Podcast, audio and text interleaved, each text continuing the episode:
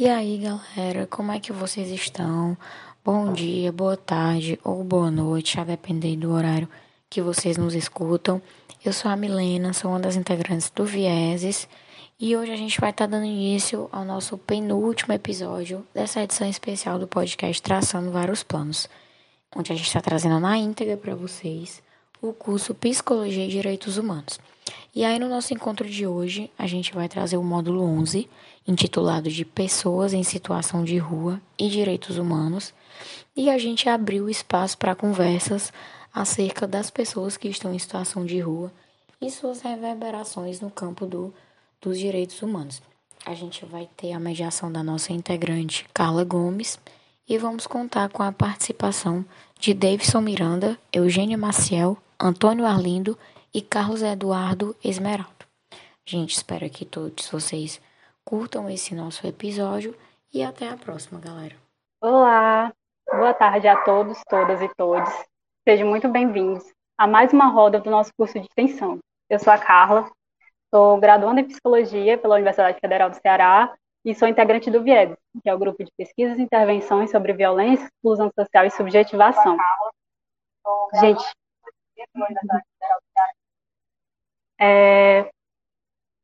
Então, hoje eu estou tendo a honra de mediar a 11ª roda de conversação do curso de extensão Psicologia e Direitos Humanos, Experiências, Diálogos e Desconstruções, intitulada Pessoas em Situação de Rua e Direitos Humanos, certo? O curso é promovido pelo Vieses com apoio do Departamento de Psicologia, do Programa de Pós-Graduação em Psicologia e da Pró-Reitoria de Extensão, todos vinculados ao UFC. Antes de iniciar a roda, é, eu gostaria de lembrar algumas informações importantes. Como eu disse inicialmente, essa roda faz parte do curso de extensão Psicologia e Direitos Humanos, promovido pelo Vieses. E antes da roda de hoje, já ocorreram outras 10 rodas super massa com temas diversos. Então, é, eu gostaria de lembrar que todas elas estão salvas aqui no canal, Pós-Psicologias UFC, certo? E vão continuar aqui, assim como essa também vai ficar salva e vocês podem assistir a qualquer momento, certo? É, sugerimos que vocês se inscrevam no canal e ativem o sininho das notificações para que o próprio YouTube possa notificar vocês sobre a próxima roda do curso e outros conteúdos do canal, né?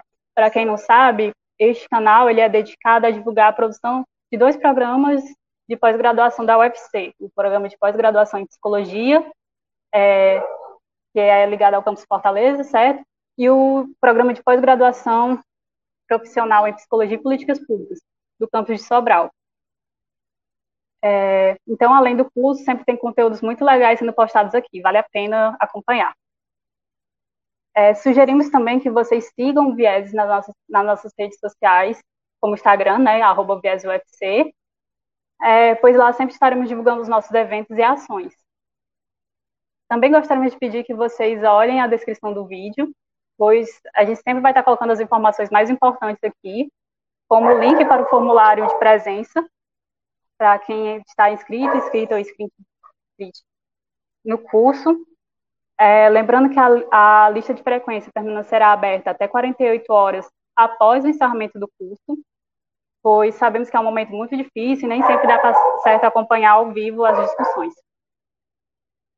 O link, também temos o link para baixar a declaração de participação dessa roda em específico, certo?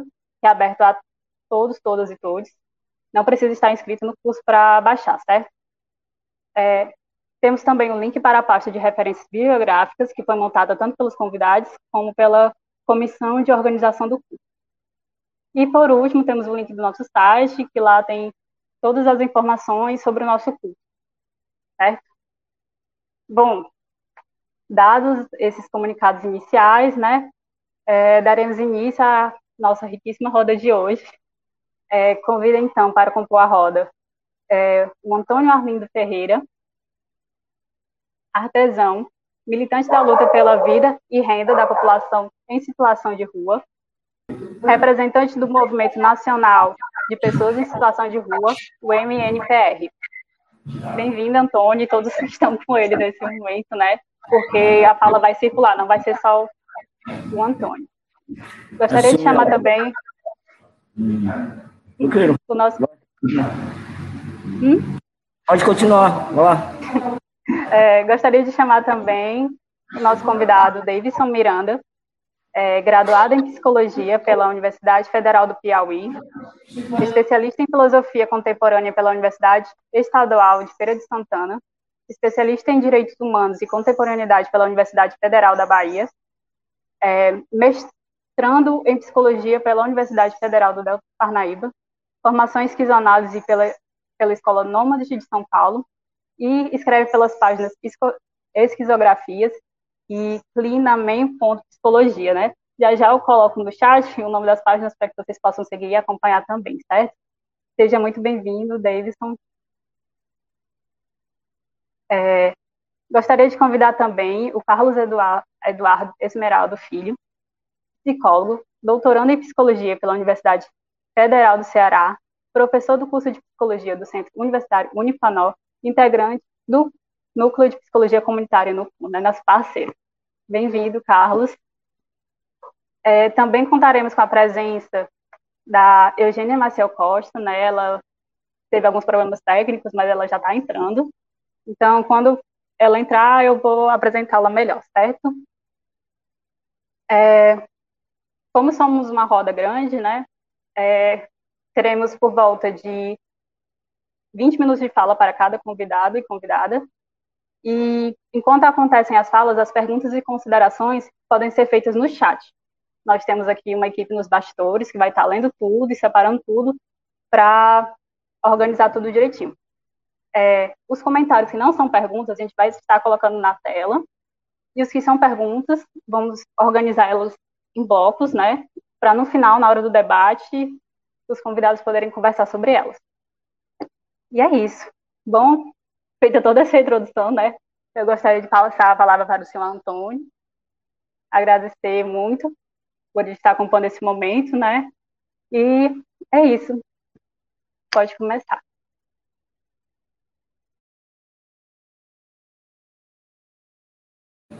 Vai. A palavra está com a gente do movimento?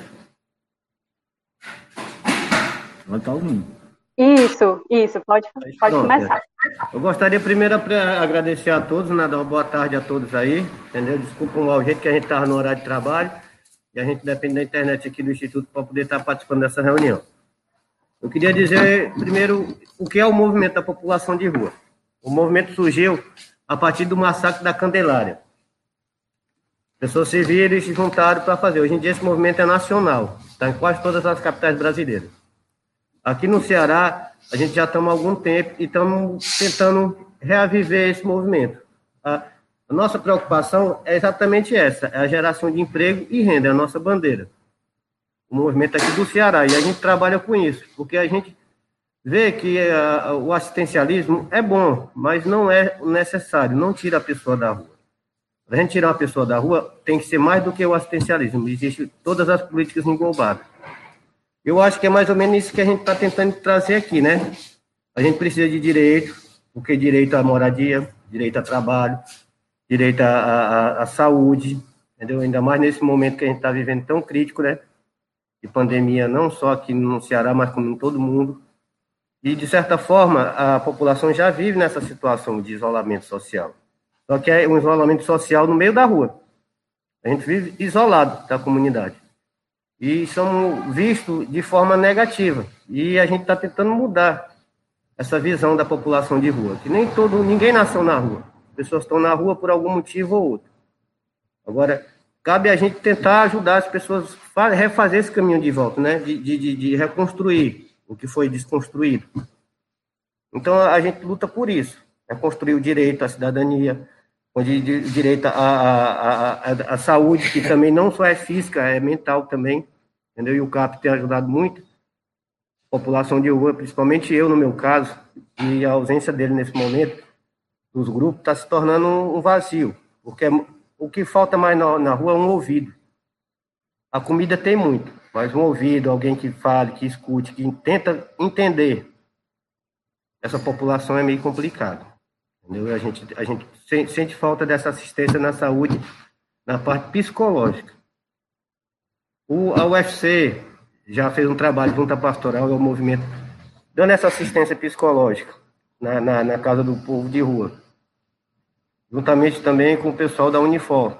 Também eles tinham um grupo lá que durante três dias da semana fazia esse atendimento psicológico, que é o que eu vejo que falta muito. População de rua é esse atendimento psicológico. Porque tirar uma pessoa da rua é muito fácil. É você dar um canto para ela morar, dar um aluguel social. Agora, tirar a rua de dentro da pessoa é o que é o mais complicado. Isso não é realmente um trabalho, um trabalho realmente é intersetorial, como é uma palavra meio complicada que eu acho, e só existe, eu acho que no, nas falas, né, que realmente não acontece essa intersetorialidade aí, é o que talvez resolveria, ou então amenizaria a, a, a situação da população de rua. Porque só o assistencialismo, a comida é necessária. É necessária porque ninguém vai morrer de fome. Mas tem outras coisas que é muito mais além do que a comida. O que é exatamente isso, os direitos de ser humano. Porque a gente somos humanos, mas a gente quer o direito de também ser humano, ser visto como humano. Né? Geralmente fala, é, é morador de rua. É morador de rua. A gente não tem uma visão. A gente não tem uma visão assim como ser humano. Ou então a gente nem não se enxerga ou não enxerga a gente assim. Geralmente só enxerga como morador de rua. E o morador de rua também é gente. Em cima daquele papel não tem um ser humano. E essa visão que a gente quer trazer para a população. Não é um bicho que precisa só da alimentação, não. O que dá comida se dá até para bicho.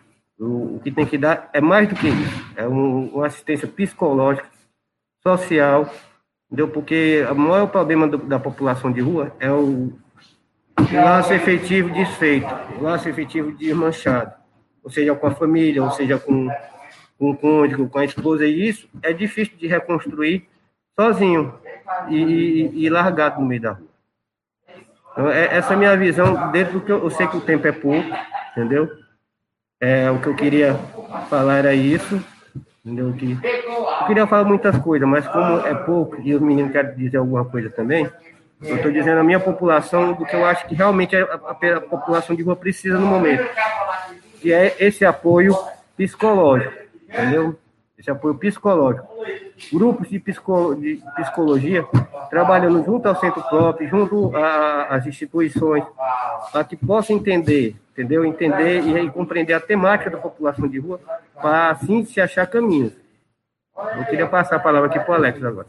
É, assim, boa tarde a todos. Meu nome é Alexandre Dias. Eu queria só dar meu, assim a minha palavra para fortalecer o que o Arlindo falou agora.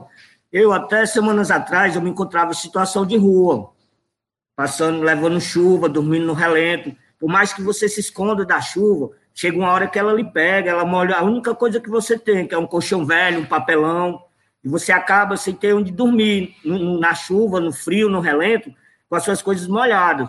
Aí, como eu cheguei aqui no Instituto Compartilha, estou participando do projeto de marcenaria, e era o único que ainda me encontrava situação de rua, eles decidiram me ajudar com o mês de aluguel. Graças a Deus, agora eu estou dormindo no meu canto, estou conseguindo né, passar essa chuva. Mas a minha situação de semanas atrás é a semana de todo morador de rua. A dificuldade que ele encontra de ter que enfrentar, além da pandemia, do lockdown, ainda tem a chuva, o relento, o frio que quando você é pego por ela, você tem que ficar naquela situação, se perguntando, poxa, e agora? Como é que eu vou fazer para me passar a noite sem um papelão, um lençol e chovendo? É complicado.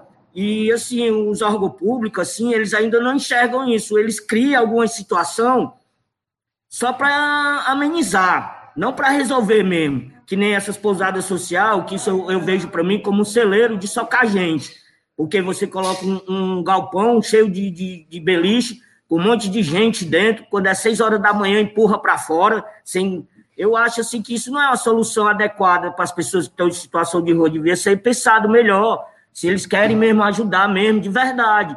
E aqui no Instituto Compartilha, a gente recebeu a oportunidade de participar do projeto de marcenaria, gerar renda, né? Vira a minha situação, entenderam. Eu sou um dos beneficiados, assim, eu me sinto privilegiado, por isso, mas só que tem outros, fora mim, aí que ainda se encontram nessa situação, que também anseiam por essa mesma oportunidade. É só essa palavra que eu ia dar. Boa tarde, obrigado. Quer falar alguma coisa? Não, não. Quer falar? É, é sobre o então aí, então, aí a palavra está com vocês agora, a galera não quer mais falar nada, a gente agradece pela oportunidade. O que eu tinha a dizer mesmo era só isso, né? Porque aqui, como é um grupo de psicologia, Eu queria que vocês vissem uma forma, ou seja, intersetorial, com a entidade que já existe, ou amplie esse trabalho que o Cadu já faz há algum tempo, que é a psicologia que ele traz até a gente. Eu conheci o grupo aí através do Cadu, um trabalho que ele desenvolvia exatamente com a pastoral. Só que até pela pandemia isso está mais difícil, está mais escasso, as coisas estão fechadas. Mas a minha maior preocupação é essa falta de atendimento psicológico para a população de rua. Porque a gente sabe que o maior problema da população de rua é, é a falta de atendimento psicológico, que era dado através dos CAPs. Mas quando esse momento está falho, os CAPs não estão tendo grupo, eu lhe digo que eu ia para o CAPS não para procurar um prato de comida, eu ia para o CAPS para buscar um, uma ajuda, um auxílio realmente psicológico. E me ajudou muito no processo de reconstrução. Eu acho que se a gente não tiver esse processo de reconstrução, a gente não consegue sair da rua. Você vai tirar a pessoa da rua, mas não vai tirar a rua de dentro da pessoa. Ali, tá ali, ó, na placa aqui, ó. Aí a gente tem que ter esse trabalho. Eu, eu, eu sempre cobro, eu sempre vejo que tem que ter esse trabalho psicossocial. Entendeu? Não é só o social, é o psicossocial englobado. Para que realmente a gente consiga dar uma esperança. Porque para a pessoa poder se reconstruir, para a pessoa poder começar a se tratar. Porque o tratamento, ele não só é físico, ele é comportamental, ele é psicológico, ele é espiritual. Então não há tratamento se não tiver todas essas coisas englobadas. Então, o apelo que eu faço para esse grupo de psicologia que está tá desenvolvendo isso é que lembre da população de rua precisa muito, é muito carente do lado psicológico, do ouvido para escutar.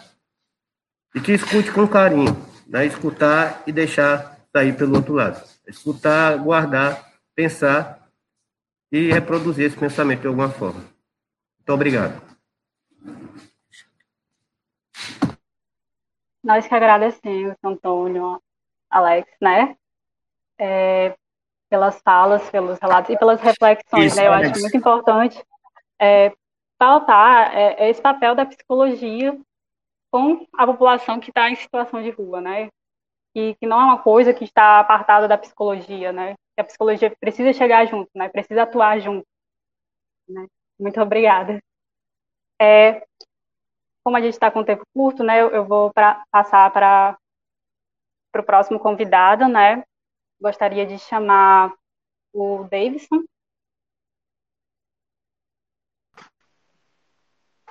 Ele tá? Olá, boa tarde, boa noite. é, antes de mais nada, eu queria elogiar a organização do evento por uma atitude ético-política de colocar a população em situação de rua, representada aqui pelo seu Arlindo pelo Alex, para falar em primeiro lugar. E já concordando com o seu Arlindo, eu acho que a psicologia precisa escutar mais a pop rua, não só no sentido de cuidar, mas no sentido de aprender. É, fixou uma ideia de que é a academia, que é a psicologia, o serviço social que vai levar aprendizado para a rua, mas que a gente precisa também fazer uma inversão dessa lógica, porque a psicologia tem muito a aprender com a rua, como eu aprendi com a rua.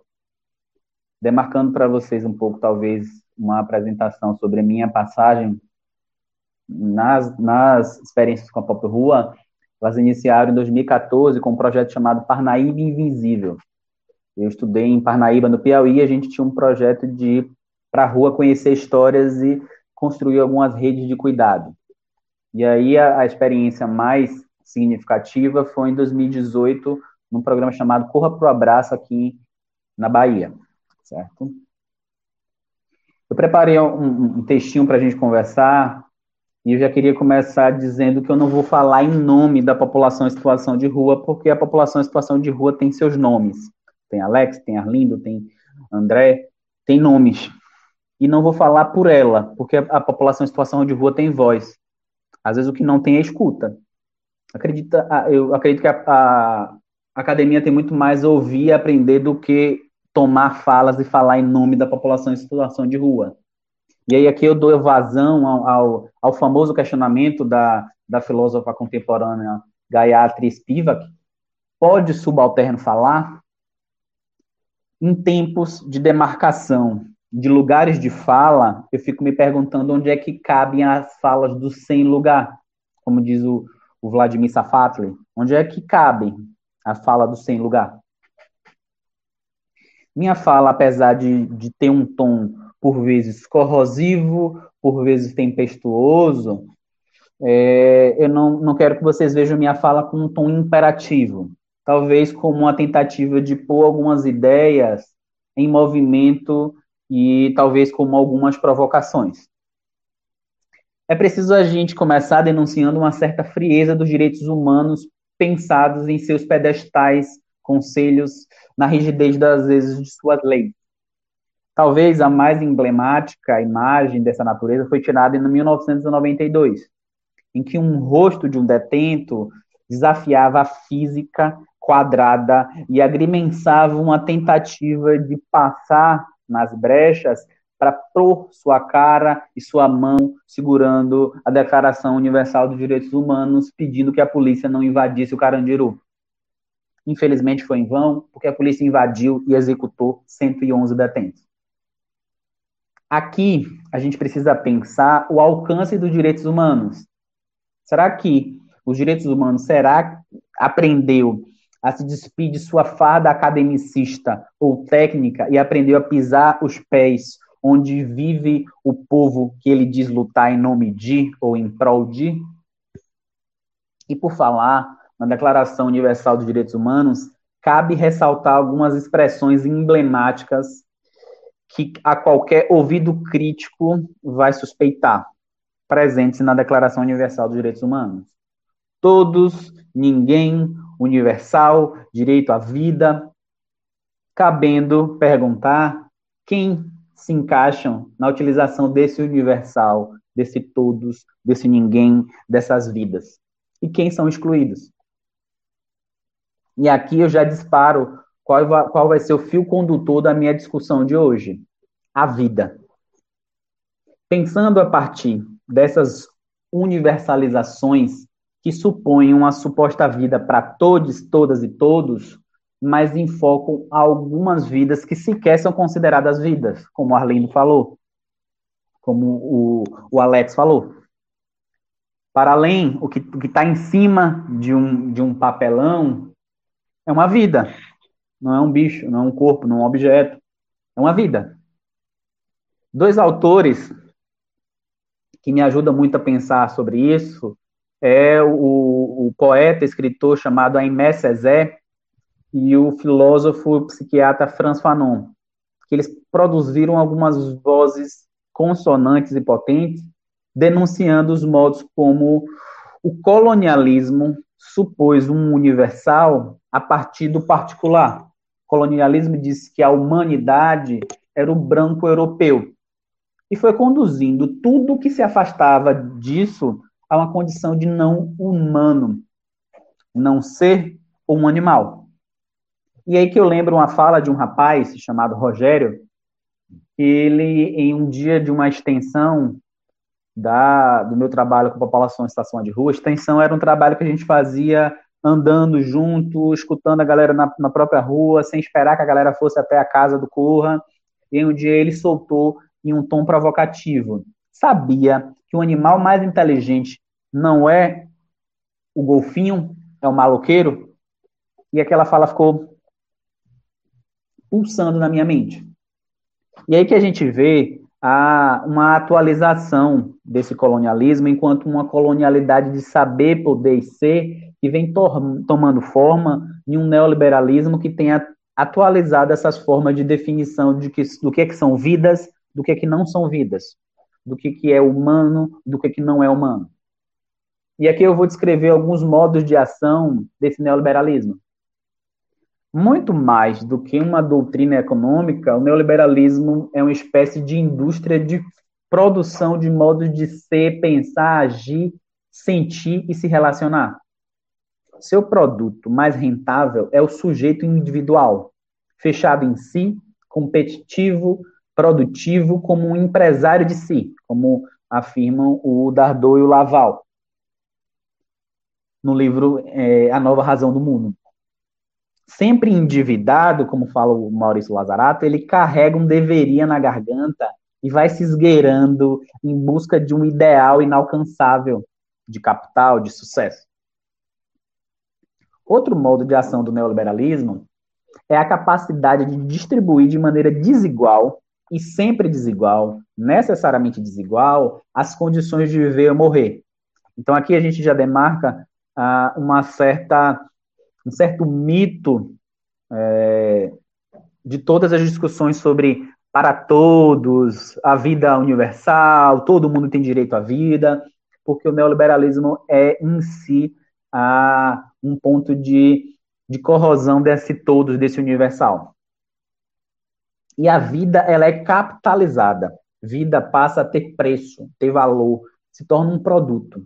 E nessa visão valorativa, vão se distribuindo a ideia de que algumas vidas valem mais do que as outras, como o, o camaronês aqui Mbembe fala. Num livro chamado Quadro de Guerras, a Judith Butler afirma: se certas vidas não são qualificadas como vidas, ou se desde o começo não são concebíveis com vida, como, como vida de acordo com certos enquadramentos epistemológicos, então essas vidas nunca serão vividas nem perdidas no sentido pleno dessas palavras. Quem ensina a Judith Butler a falar essas coisas é a população em situação de rua.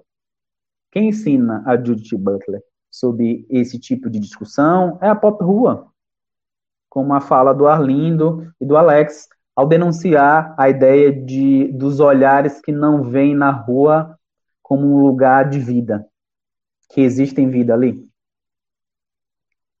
Nesse campo, eu acho importante lançar um olhar para as matrizes de raça, classe, gênero e sexualidades como elemento de valoração destas vidas, em que umas vidas valem mais do que as outras, a depender se é branco ou negro, se é pobre ou rico, se é mulher ou homem, se é hétero ou LGBTQIA+. E nesse regime de produção desigual de vidas, há um processo de precarização a partir da negação de condições de direito da humanidade. E aqui, novamente, citando a Judith Butler. E nesse caso, compreender qual valor que a vida de uma pessoa em situação de rua tem para o Estado, para a sociedade, é uma forma de denúncia sobre esses modos de organização. Num livro chamado Políticas da Inimizade, o, o filósofo Aquile Mbembe fala: percebidos como excedentes, indesejáveis, das quais se sonha se, livre, se livrar, e que nessa condição tinha poucos direitos, nenhum direito, ou eram até mesmo afastados totalmente do exercício do poder político. Em muitos de vocês que estão me ouvindo, talvez tenha a sensação de que o Aquile Mbembe estava falando das pessoas em situação de rua, mas ele estava falando das pessoas negras que foram escravizadas. E o que é que essa semelhança nos diz? Nos diz que as pessoas em situação de rua funcionam da mesma forma como as pessoas negras escravizadas? Não. Mas quer dizer que há uma tentativa incessante de atualizar, de maquiar mas que ainda colocando as pessoas em situação de rua no mesmo modo como foram feitos com os escravos, com as pessoas escravizadas, perdão. E aí, um caso interessante que eu gosto de demarcar, para a gente não pensar que essas coisas só acontecem no campo da, da ilegalidade. No campo da legalidade do direito, já que estamos falando em direitos humanos, na década de 40, a pessoa que fosse vista na rua sem poder comprovar como ela conseguia sobreviver, se ela tinha um trabalho, essa pessoa era presa pelo crime de vadiagem. E era colocada em colônias rurais, em que essas pessoas eram obrigadas a trabalhar para se manter nessas colônias rurais, sem receber um salário que só atualizava os modos da escravidão, com outros nomes. Como às vezes dão o nome de laborterapia para um trabalho em que as pessoas que vão parar em comunidades terapêuticas exercem sem nenhuma remuneração, dizendo: ah, vocês estão pagando para financiar o seu tratamento. sendo que essas comunidades terapêuticas, muita, muito, muito, na maior parte das vezes, recebem incentivo financeiro do Estado, das famílias, doações, mas colocar esse modo de trabalho sem salário, com o nome de laborterapia, é uma maneira ótima de atualizar e gourmetizar o que a gente conhecia como escravidão. E aí todo mundo aceita e está tudo ótimo. E a gente para para pensar como nos anos 40 com a vadiagem, com a criminalização da vadiagem, é, e com os toques de recolher dos anos 2000, me vem muito uma imagem da Copa de 2014, em que uma mulher negra tinha uma camisa com a, com a frase escrita: Povo de rua, primeira seleção eliminada da Copa.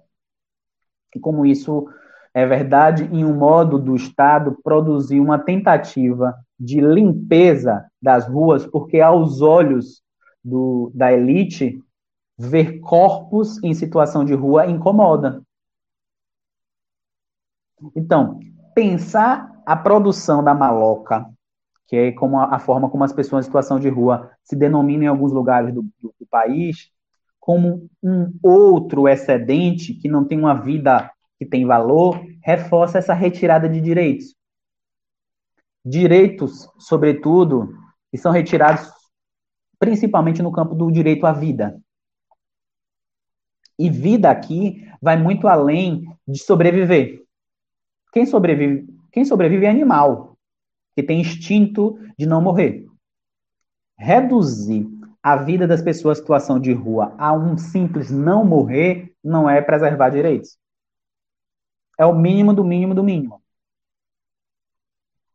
E aí, retomando, desde o colonialismo, com exibição dos negros escravizados nas colônias e animalização dos povos indígenas, que sempre foram vistos como selvagens, como perigosos, colocando como se a culpa estivesse neles e não numa não, não, não enxergasse e admitisse que era uma resistência dos povos originários, até a construção do povo, dos povos em situação de rua como um inimigo, a gente vê esse fio condutor como as coisas se atualizam e que algumas lógicas se mantêm.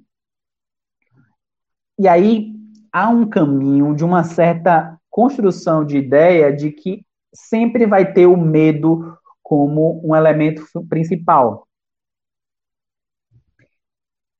Produzir o medo pelas pessoas em situação de rua, na lógica de os maloqueiros são perigosos, são, são capazes de qualquer coisa. Muito, muito cuidado quando você estiver passando perto dele. É, uma vez, em uma, uma, uma atividade de um cine debate no, no Corra Pro Abraço, é, um rapaz em situação de rua falou assim, é, Luciano, o nome dele, falou assim, rapaz, um dia eu estava andando na rua e uma, uma pessoa Tava andando na rua com minha mochila, e aí veio uma mulher que tava na minha frente, a mulher ficou com medo de mim, saiu andando, correndo, com medo de mim. e aí outro, outro rapaz foi lá e comentou, rapaz, mas quem tinha que estar tá com medo dela era você, você que tava com a mochila cheia de coisa. A pessoa, se ela toma tua mochila? Então, a ideia de produzir a figura da pessoa em situação de rua como um inimigo, ou como um bicho, ou como um criminoso em potencial, é essa gestão do medo.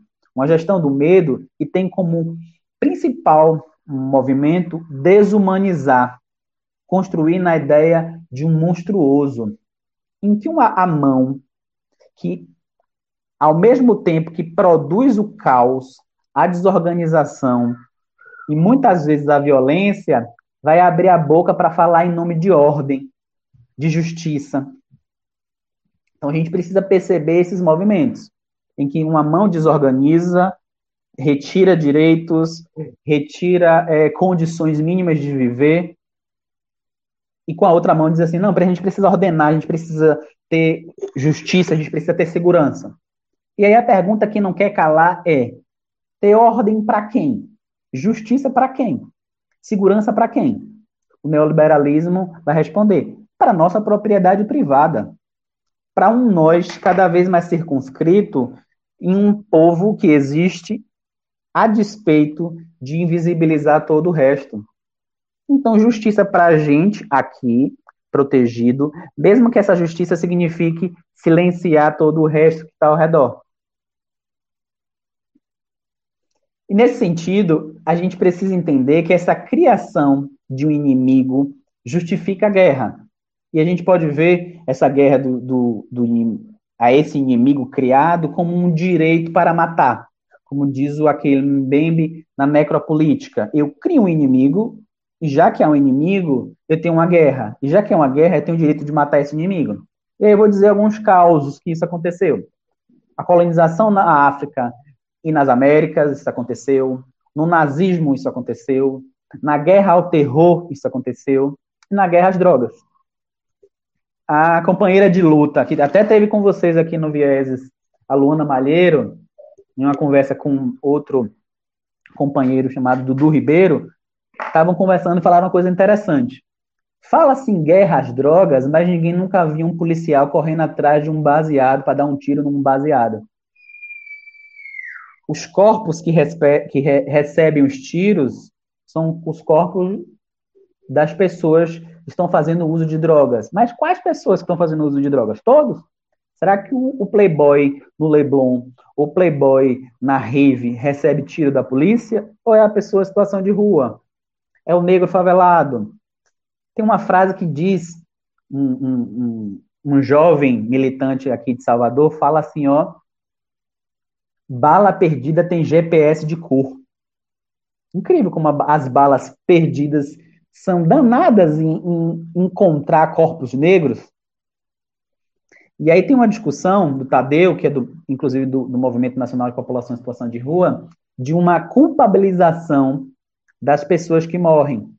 Mas também estava em situação de rua, mas também estava na rua, por que não foi procurar um lugar?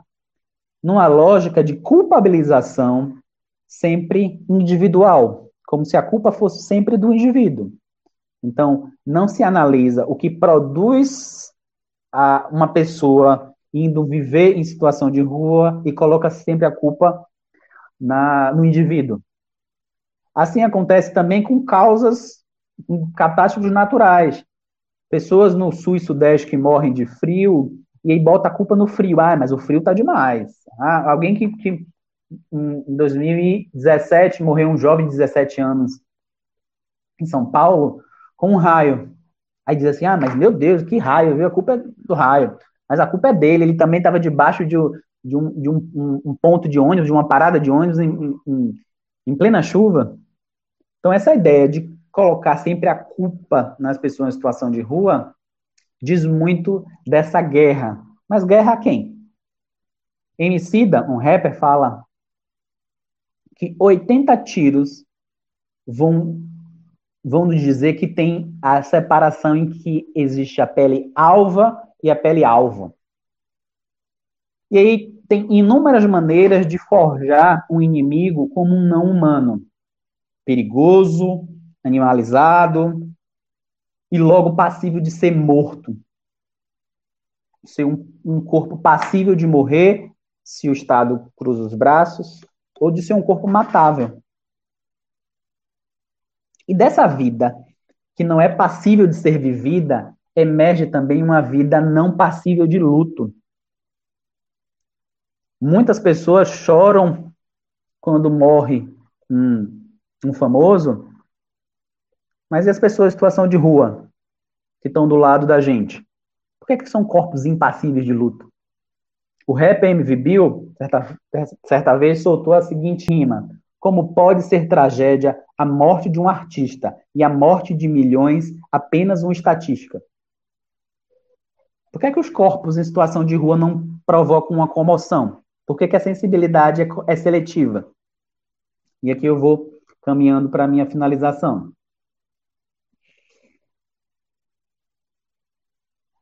neoliberalismo também produz um modo de subjetivação que elimina o outro da, da categoria de compreensão e afetação. E que aí eu venho chamando, a partir da leitura do Levinas e da, da Butler, de egopatia, como antônimo de empatia. A egopatia não considera o outro, é sempre o eu. Eu, no lugar da Carla, não sentiria isso. Então, logo a Carla tá, tá falando mimimi. Há uma redução da sensibilidade com o outro, mas não é qualquer outro, é o outro que não se identifica. Porque os outros iguais, os outros parecidos, produzem uma dor, como foi o caso do mendigo gato, que na, nos anos 2000 virou uma comoção, porque como pode um homem branco de olhos verdes estar em situação de rua? Precisamos ajudá-lo. Ou como a personagem de Grazi Massafera em uma das novelas ou séries da Globo, gerou uma comoção. Como pode uma mulher branca loira estar em situação de rua? A gente precisa fazer algo. Então essa comoção, essa sensibilização, ela é seletiva. Mas para dizer que eu não falei de flores, como diz a música, trago algumas questões para finalizar. Eu penso que a academia precisa descer do pedestal de acreditar de que é ela que traz vida à rua. Certa feita, é, eu experimentei uma paródia a partir dos, das cantigas de teatro. Eu contava com, uma, com minha equipe e com as pessoas em situação de rua. A música era assim: O raio sol suspende a lua, tem mais respeito com o povo de rua. Papai, vovó, venha ver, titia. Aqui não é só treta, também é alegria. Vê. E com os olhos da academia já treinados, já viciados em procurar problemas, faz muita gente deixar de enxergar a potência. Porque há potência. A potência de vida nos revides, na revolução, nas resistências dos corpos em situação de rua. O que a gente precisa é alargar a nossa escuta, o nosso olhar, o nosso tato para essas vidas que vibram nas ruas. O que cabe a gente, e aqui eu digo diretamente para a academia, seja ela qual for, é captar, perceber e intensificar essas alianças nos corpos, de um coletivo que vai além de um individual ampliado, como pontua a Judith Butler.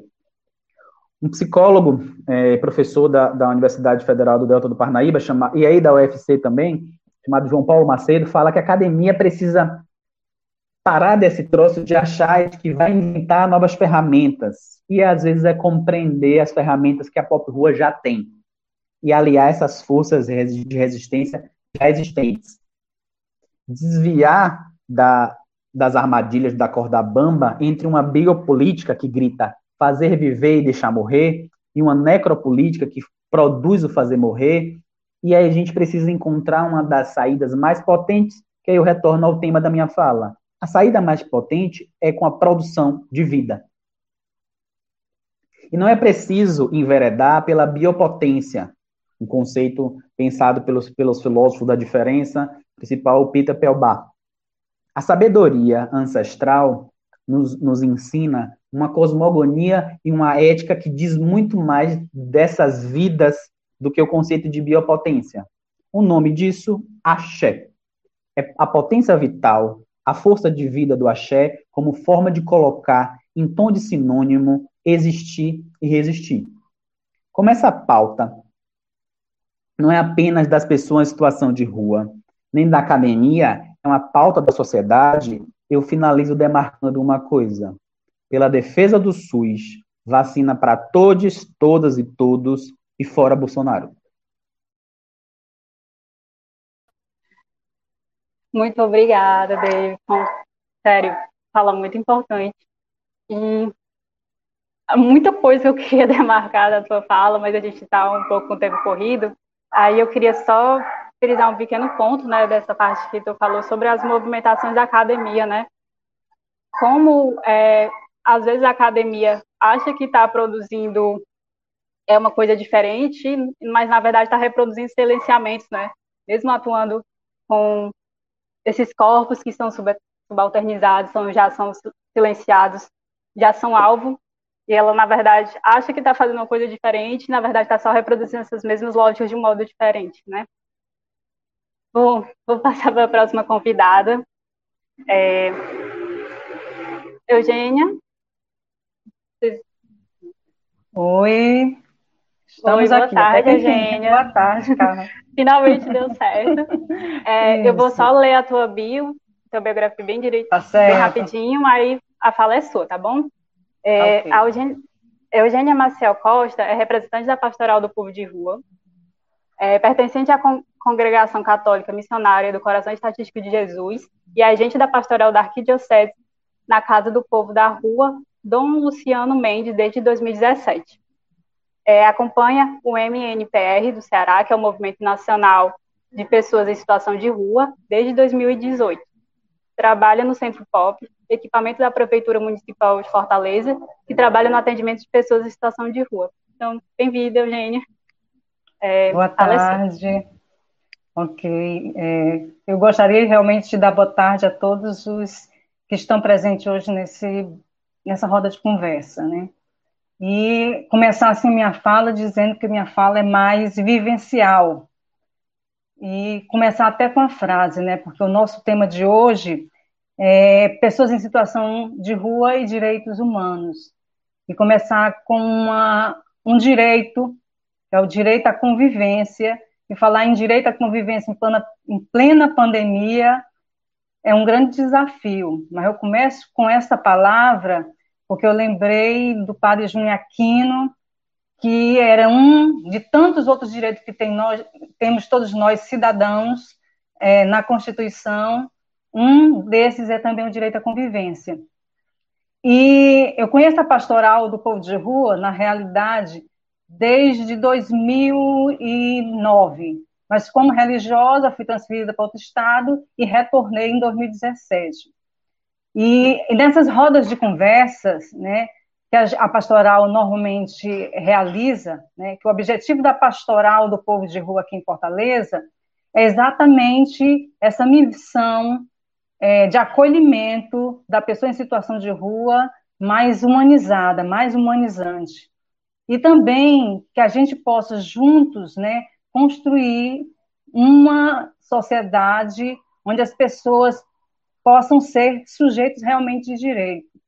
Interessante é, observar né, que no começo da, da, minha, da minha vivência lá na casa do Luciano Mendes, era mais de escuta e de observação. E o grande desafio né, deste grupo é porque a gente começou a perceber, e a gente ouvia na própria fala das pessoas em situação de rua, é que criar vínculos, convivência na rua, era meio que absurdo. Absurdo por quê? Porque na rua é espaço de violência, né? assim muitos diziam, a gente não consegue criar vínculo com ninguém, ninguém confia em ninguém.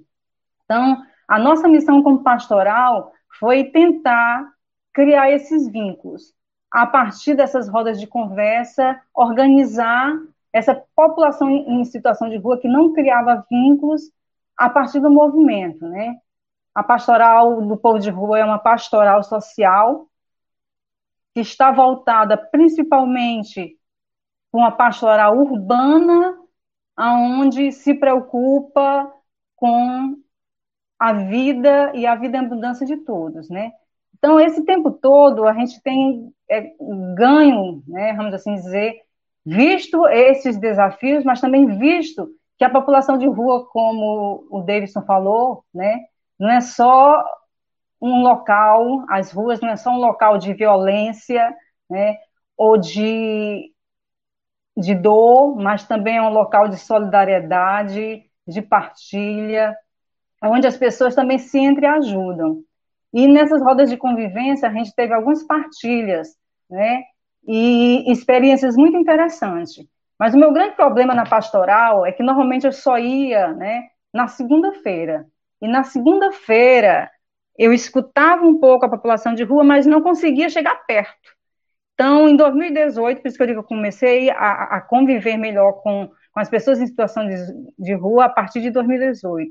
Porque eu resolvi, com minha irmã, é, fazer essa experiência de trabalhar no Centro Pop, para conhecer melhor como é que se organizavam as políticas públicas aqui do município mas também está mais perto, né? Eu fiz uma seleção para abordagem de rua, educadora de abordagem de rua, e isso me ajudou muito, né? A, a tanto conhecer as histórias de vida dessas pessoas, mas também compreender, né, como o colega que falou antes, o Davidson, compreender o quanto de riqueza tem a rua e as pessoas em situação de rua. Quero saudar o Arlindo, né, que faz parte do movimento, o Alex. Assim, é uma alegria muito grande a gente junto tá vendo possibilidades, né? Outra coisa que eu gostaria também de falar dessa possibilidade da gente poder sonhar, né? Que duas bandeiras que a pastoral de rua tem lutado muito, né? Desde o início da história, que aqui em Fortaleza começou em 2004, no decorrer de todo esse tempo, o movimento de rua teve altos e baixos, era um outro grupo pequeno, hoje a gente está com um grupo bem maior, são 15 participantes, e, e bem diversificado, sabe? A, a, minha alegria é essa, temos mulheres, temos do grupo, do grupo LGBT, temos os, os rapazes, né? Temos um grupo que quer sonhar junto, né? Sonhar por duas bandeiras, moradia e geração de emprego, né? O Arlindo normalmente fala, trabalho formal, né, no nosso país é algo quase que é, esquecido, ou seja, não se tem realmente emprego no sistema onde a gente vive, onde o capitalismo realmente é, é, consegue engolir né, todas as situações e todas as realidades humanas, né, seja nas periferias ou seja nas ruas. Então, a gente passou a acreditar que a moradia e a geração de renda é, são dois caminhos que podem ajudar a superar a situação de rua. Então, nesse sentido, a gente viu até algumas coisas importantes, né? Já que a rua é um lugar, né, de violência, a moradia é um lugar de proteção, não só do corpo, mas da vida, né? A moradia, né, acessar a moradia, né, gera dignidade, cidadania, aumenta a autoestima, cria novos laços, né? A maioria das pessoas em situação de rua, elas romperam, perderam os vínculos familiares, elas conseguem reconquistar esses vínculos familiares, mas não só reconquistar esses vínculos familiares, fazer novos vínculos, novos laços familiares. Um exemplo concreto é essas pessoas que no final de 2018, 2019 conseguiram acessar o aluguel social. Né? Foi uma das políticas que, é, é, que a população de rua conseguiu, junto com as entidades com, que formam o Fórum de Rua, né? A gente presenciou isso. 2015, acho que é uma data também importante, porque houve, saiu uma campanha, né, onde tinha uma cartilha, onde tinha como tema deixa de omissão, queremos habitação, e vimos duas, nós celebramos duas conquistas importantes. Uma foi o, as casas definitivas, né? 32 pessoas foram inscritas, pessoas em situação de rua, Minha Casa Minha Vida, no programa aqui do município, né, da Prefeitura de Fortaleza, e pessoas que estão conseguindo superar, né, essa situação de rua. Foi, é, é, é totalmente, vamos dizer assim, belo como a gente é 100% é, é, do jeito que a gente pensa e como a gente gostaria de ser, não. Mas que as pessoas estão conseguindo né, dar passos nesse sentido. Mas a questão do aluguel social, onde normalmente as pessoas ganham um benefício para estar nesse aluguel social, isso foi mais ou menos final de 2018 para 2019, foi outra conquista das pessoas em situação de rua. E nesse, nessa população de rua, nesses aluguéis, né, outra fala também que vem muito da, da, das pessoas em situação de rua, é que estar dentro do ambiente fechado, né, apenas com o papelão, como eles próprios dizem, se não tiver né, uma um, outra forma né, de você conseguir dar continuidade aos seus sonhos, às suas conquistas, né, à sua vida, você fica louco. No mínimo, você pira. Então, é importante a gente continuar lutando não só por moradia digna, de convivência, mas também por geração de renda. Então, foi nesse sentido que, em plena pandemia, né, praticamente 2020, a gente começou em 2019, quando eu comecei a trabalhar no Centro Pop. Hoje eu não estou mais no Centro Pop. O meu interesse, a minha, a minha experiência era de conhecer melhor a rua, porque na época eu só ia segunda-feira para casa do povo de rua e não conseguia estar realmente com o povo da rua, né? Porque eu tinha várias outras atribuições dentro da congregação, era na paróquia, então não conseguia fazer visitas nas praças da rua, sempre é muito complicado. eu estando como educadora social, eu consegui estar mais perto dessas realidades, né? Mas como pessoa que escuta, que acolhe as suas histórias e que vai tentando junto descobrir caminhos.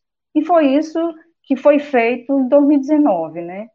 2019, o movimento né, se reergueu devagarzinho, pequeno, e hoje o grupo está mais maduro, né, com outra consciência, e eu digo assim, que desde, desde, desde 2019, eu utilizo para mim a palavra confiança, a gente tem que confiar, confiar não só nessas pessoas, né, que perderam tudo nas suas vidas, inclusive essa convivência familiar, essa convivência entre os seus, mas também confiar naquilo que eles produzem, né? A rua é rica, né?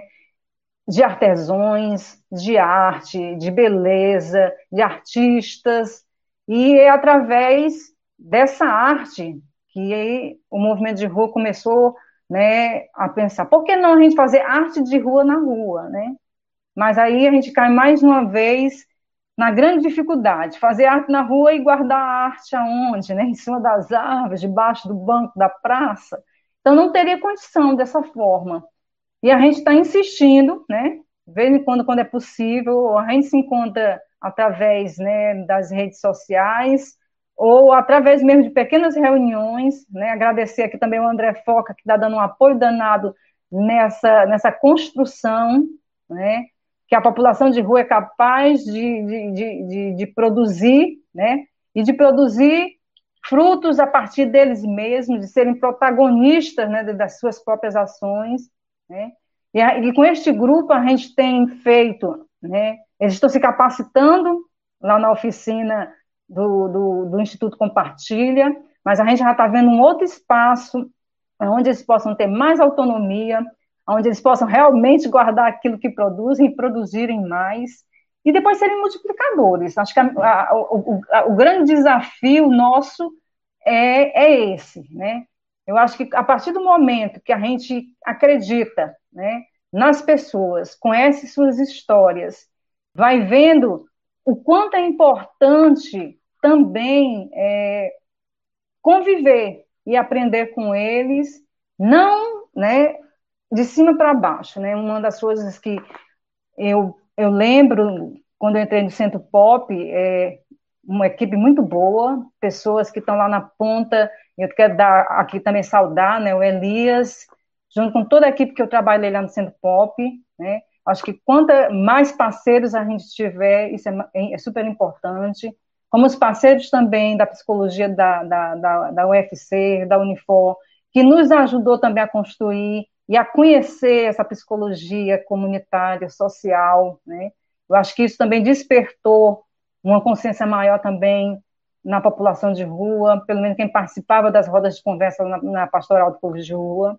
Então, a gente, a gente sempre tem que agregar cada vez mais parceiros, mas também dizer que a gente se decepciona um pouco com as políticas né, públicas que acontecem é, na, na, no, no, nosso município. Porque normalmente é tudo feito de cima para baixo, né? não há uma continuidade. Tem pessoas no aluguel social, até estão dizer isso, mas graças à pandemia, essas pessoas não voltaram para a rua mas normalmente é, o aluguel social é só dois anos. Depois desses dois anos, normalmente as pessoas voltam da rua e botam suas coisas aonde, né?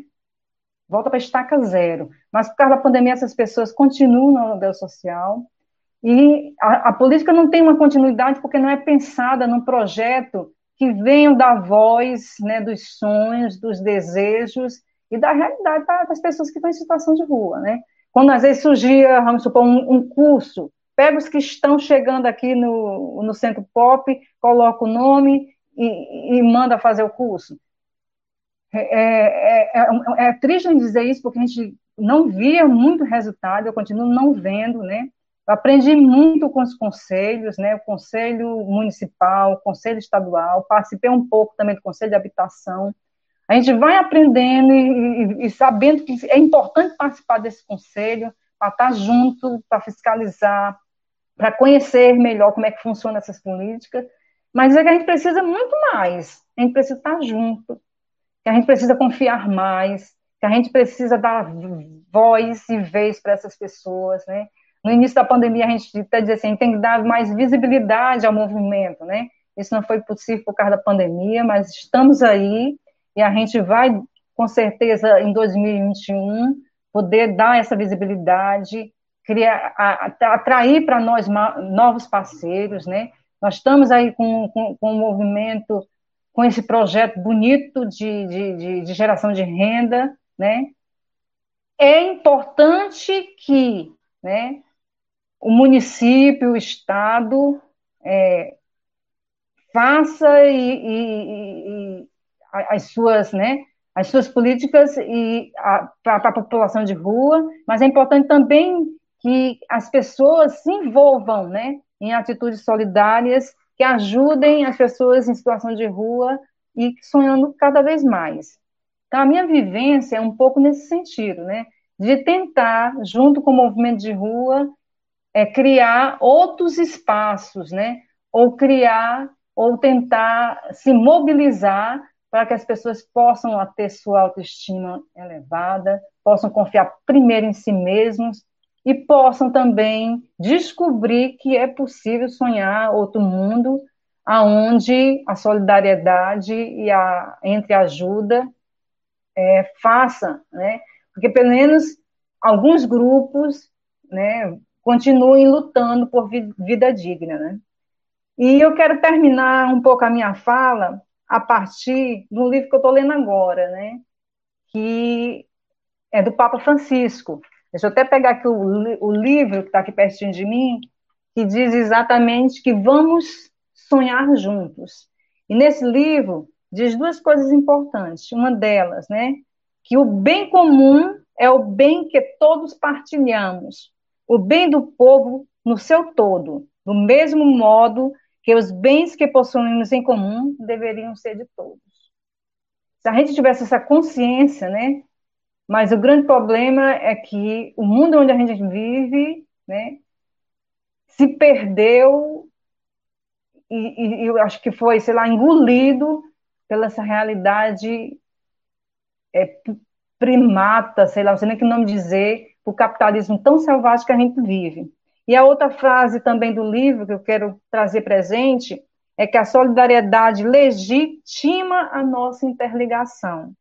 Nós nos reconhecemos na relação com as demais criaturas, temos deveres para com os outros e somos chamados a participar na sociedade, acolhendo o diferente e trabalhando, porque o sonho do outro, para que o sonho do outro seja também nosso sonho. E é isso que eu gostaria é, de partilhar com vocês hoje, né? Tem muito mais coisas. Depois aí, quem sabe a gente juntos, né? Não passa um pouco desse projeto para vocês, daquilo que o movimento vai estar precisando para dar continuidade ao sonho da geração de renda que afasta, né, as pessoas da realidade dura que elas vivem ocupa o tempo, dá dignidade e mais vida, e que esse projeto que eu acredito, que o movimento acredita, possa ir também sendo multiplicado cada vez mais. Obrigada. Nós que agradecemos, Eugênio, muito obrigada pela fala, por trazer tanto é, a questão da, das vivências, né, como apresentar esse projeto. Enfim, muito, muito obrigada mesmo. É, ok. Se quiser, depois pode mandar para a gente, que a gente divulga nas, nas redes do Viés a gente vai formando essa rede mesmo. Ok, é? a gente vai divulgar sim, tá? É, antes de chamar o próximo convidado, eu queria lembrar que vocês já podem é, fazer as perguntas e tudo mais no chat, porque após a fala do, do Carlos, a gente vai já para o momento do debate, com as perguntas, certo? Pode deixar que a nossa equipe está de olho aí no chat. Bom, então, Carlos Eduardo, é, eu gostaria de te chamar. Ok. E, e... lhe dar a fala. Tá. É, Estou todo mundo me ouvindo, né? Bom, pessoal, eu queria primeiro de tudo, agradecer ao convite do Vieses para participar desse momento. Para mim é uma honra estar com, com essas pessoas é, que fizeram uma fala assim muito potente, todos, o Arlindo, junto com o Alex, do MNPR, o Davidson, muito impressionado com as reflexões né, e as provocações, e a irmã Eugênia, né, para mim é, é, um prazer grande estar com essa turma aqui, é, eu não sei se eu vou conseguir é, estar à altura desses três que me antecederam, tá? É, o que eu pensei, eu acho que tem muito a ver com, com o que foi falado aqui, mas o que eu pensei para minha fala hoje tem a ver com, com a minha experiência atual. Né? Eu tenho algumas, algumas experiências com pessoas em situação de rua em diferentes momentos. É, experiência de pesquisa, experiência de intervenção e, e, experiência no fórum da rua, como participante do, do fórum da rua. É, mas atualmente eu estou fazendo uma pesquisa, estou terminando, na verdade. Né? Eu vou, vou tentar falar é, trazer algumas, um recorte bem pequeno mesmo da pesquisa, para conseguir trazer algumas, algumas reflexões, e eu acho que, de certa forma, é, eu vou trazer dados que estão relacionados ao que foi falado aí, né, ao que todos falaram aí, o Arlindo, a, a irmã Eugênia e o Davidson. É, em primeiro lugar, a minha pesquisa de doutorado, eu queria aqui agradecer a, a Fernanda da Pastoral, ela, eu, eu, consegui acompanhar aqui alguns comentários de que a Fernanda está participando, com comentários no, no chat, também Frei Nails, mas a, a parceria que eu fiz com a Pastoral em 2014 até 2016 foi fundamental para eu estar tá fazendo doutorado hoje, né, para tá fazendo essa pesquisa e para o que eu vou apresentar aqui hoje, porque foi essa experiência que me motivou a querer pesquisar e entender algumas questões que com as quais eu estava me deparando naquela época. É, então, a minha pesquisa é pelo Núcleo de Psicologia Comunitária, pelo NUCOM, então, é uma pesquisa de doutorado, mas também é uma pesquisa coletiva, com a participação de outros integrantes do NUCOM, né? Então, eu queria começar falando de onde é que surgiu essa pesquisa, além dessa minha experiência, claro, né? Mas é, tem duas definições de, das pessoas em situação de rua, é, que eu acho bem interessante a comparação dessas duas, né? Eu me deparei com essas duas definições, a do decreto que instituiu a política nacional das pessoas em situação de rua, voltada para as pessoas em situação de rua, em 2009, no final de 2009, é, e a definição do movimento nacional da população de rua acerca dos seus integrantes, né? Então, a, o, decreto ele define população de rua é, como um grupo heterogêneo e que possui em comum a pobreza extrema, os vínculos familiares interrompidos ou fragilizados e a inexistência de moradia fixa, de moradia regular, né, convencional.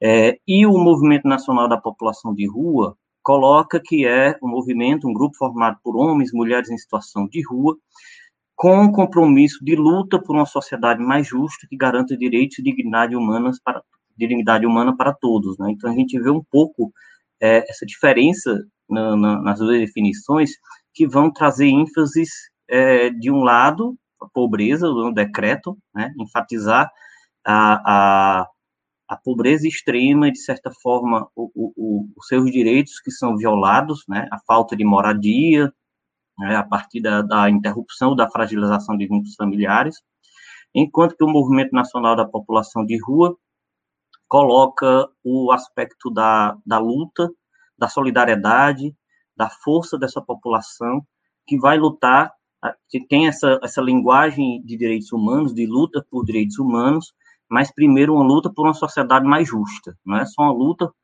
uma luta para resistir àquelas violações de direitos humanos, mas também uma luta por uma sociedade mais justa que garanta direitos e dignidade humana. E aí a, a minha pesquisa, a minha proposta era entender como é que essa pobreza, né, porque depois desse e antes também, né, mas principalmente depois do, do decreto da Política Nacional das Pessoas em Situação de Rua, é, muitos estudos vêm sendo feitos, né, pesquisas, é, discursos também de entidades não governamentais, discursos oficiais do governo, que coloca a pobreza extrema, né, as pessoas em situação de rua como estando em pobreza extrema. E aí surgiu essa minha dúvida, né? O que é que essa pobreza extrema? Porque geralmente não se explica muito bem, né? O que é que essa pobreza junto às pessoas em situação de rua? Então esse era o meu interesse inicial, né? Mas também com base aí e provocado aí por essa concepção do Movimento Nacional da População de Rua, da luta por uma sociedade mais justa, da luta para a garantia dos direitos, da dignidade humana dessas pessoas, entender como é que são as práticas de enfrentamento, tanto as práticas individuais como as práticas coletivas de enfrentamento por parte dessas pessoas em situação de rua. Então, a pesquisa era, foi um desafio muito grande, porque eu eu já tinha feito pesquisa com pessoas em situação de rua, mas era pesquisa qualitativa, é, e dessa vez eu fiz uma pesquisa quanti-qualitativa, né? Então, eu, eu, eu, eu, enfrentei desafios que eu nunca tinha enfrentado antes e foi muito interessante para mim.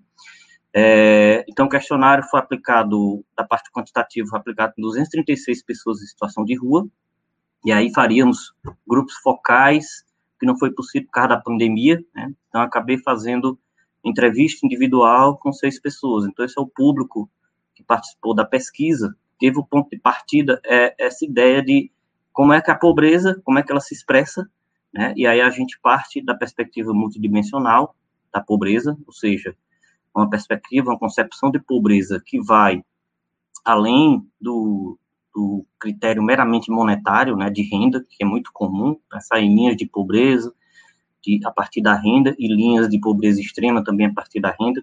Então, o fato de, de buscar entender como é que a pobreza se expressa, como é que a pobreza se manifesta, não quer dizer que a gente desconsidera o processo de determinação estrutural da pobreza, né? Porque às vezes tem essa crítica, né? Como é que eu vou estudar a manifestação da pobreza sem considerar que essa manifestação é resultado de um de um de um modelo, né, do, atualmente de modelo de capitalismo neoliberal cuja lógica é desigual e excludente, né, e é injusta.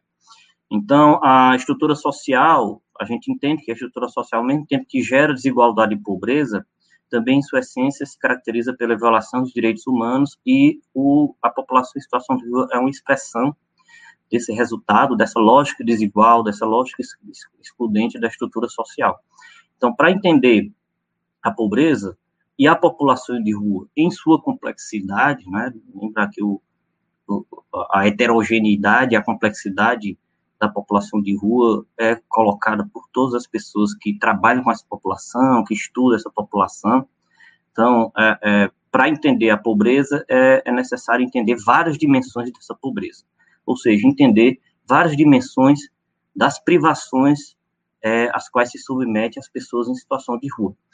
E aí, né, né, nesse, nessa pesquisa, essa etapa quantitativa da pesquisa, a gente partiu dessa ideia de pobreza multidimensional e tentou encontrar um índice, não é que a gente vai se prender a um número, mas a gente tentou encontrar um índice que considere várias e as múltiplas privações da população em situação de rua, que vai muito, muito além da renda, né? Porque analisar a renda já não é suficiente para entender pobreza analisar a renda junto à pessoa em situação de rua é menos suficiente ainda, né? porque a renda não é muita coisa, mesmo que pode, pode ter gente em situação de rua é, que tem uma determinada renda, mas que essa renda não se converta é, numa, numa possibilidade de, de mudar de situação, de melhorar a sua situação, por conta de outras privações que também são intensas. Então, as dimensões que a gente considerou para entender a pobreza é trabalho e renda, saúde, educação, direitos humanos e a dimensão subjetiva. Então, são cinco dimensões, e aqui eu vou focar mais especificamente nas dimensões de direitos humanos na dimensão subjetiva. Né? Dimensão de direitos humanos, a gente avalia algumas violações de direitos humanos, é claro que tem um, um, um certo limite, mas alguns indicadores que são muito importantes para a gente entender a, a não garantir a violação dos direitos e da dignidade das pessoas em situação de rua, né? No caso dessa dimensão, a gente considerou, por exemplo, o acesso ao serviço, ao serviço público, de maneira geral, e mais especificamente a dificuldade de acesso por conta da discriminação que a pessoa em situação de rua sofre, e isso acaba sendo uma barreira de acesso aos serviços, né, de, públicos. E a dimensão subjetiva, que, que é a dimensão psicossocial, que eu acho que está coerente aí com, com a demanda que o,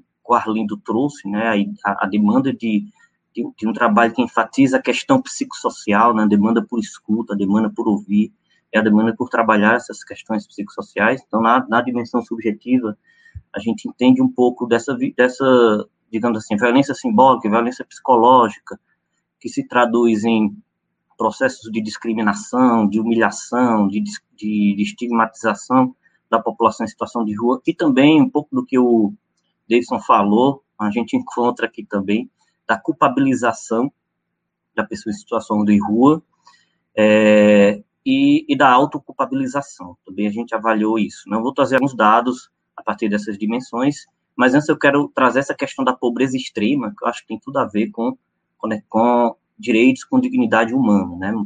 Muitos estudos falam sobre essa pobreza extrema, mas são poucos que explicam em detalhes né, qual é que é o limite dessa pobreza extrema. Né?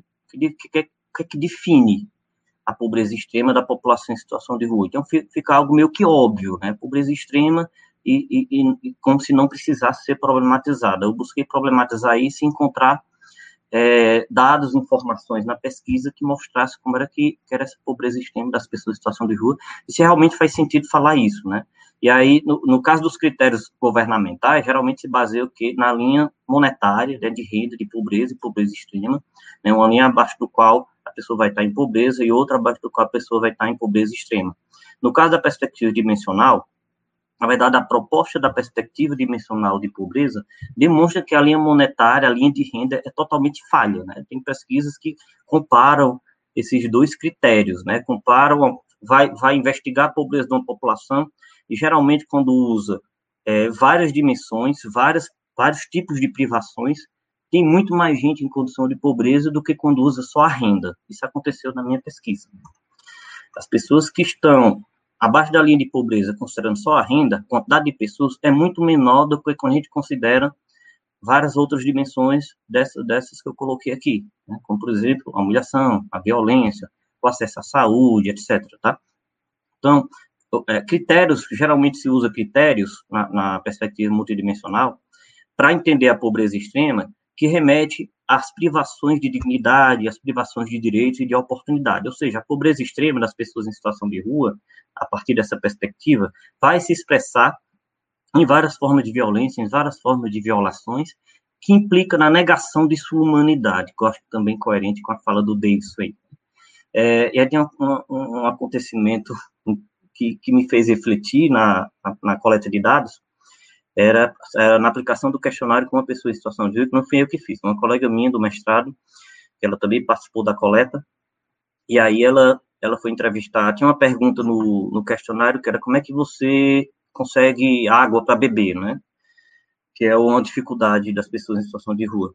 E aí a maioria respondia que, que eram instituições, em comércios, recebia doações, né? E aí tinha, essa participante tinha um cachorro, um cachorro lindo? É, e aí ela andava com esse cachorro o tempo inteiro, era dela o cachorro. E, e, ao responder essa pergunta, ela disse que não tinha nenhum problema em conseguir água, pelo que ela recebia várias garrafinhas de água mineral todos os dias, aquelas garrafinhas de, de 500 ml. Todo dia recebia que as pessoas davam para o cachorro. Né? E isso gerou né, essa curiosidade.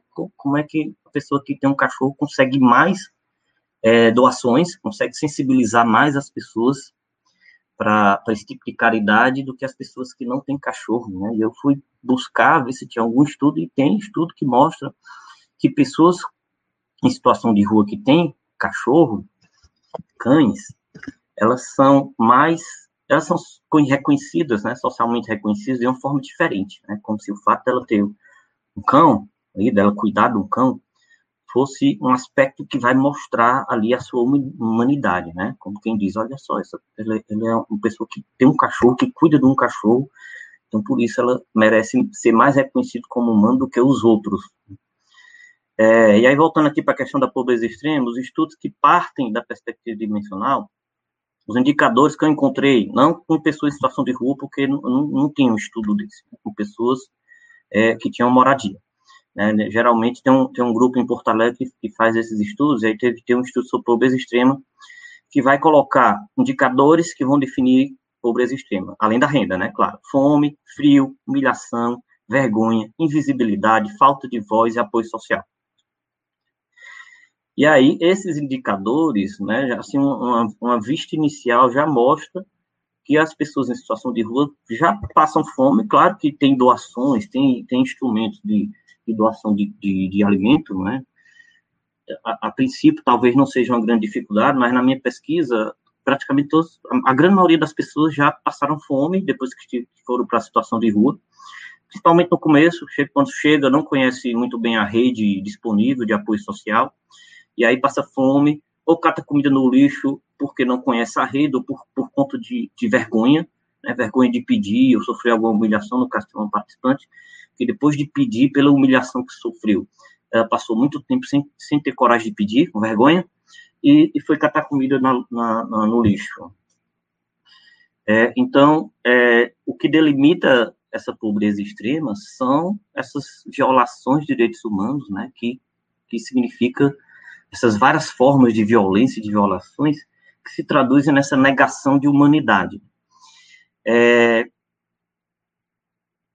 as análises também demonstraram que essas duas dimensões que eu estou enfatizando assim, aqui, que é a dimensão direitos humanos e a dimensão subjetiva, elas são as que, que foram mais relevantes, né, que mais, digamos assim, tiveram mais importância enquanto indicador da pobreza extrema e das privações é, dessas pessoas em situação de rua, né? Devido à intensa vulnerabilidade é, da população em situação de rua, há violência, há, há várias violações de direitos humanos, né? Violência física, violência simbólica, discriminação, humilhações, como eu já falei aqui, de modo que é, tem uma representação social, acho que o Arlindo falou disso, David, todos falaram disso, né? Representação social que deprecia a população em situação de rua.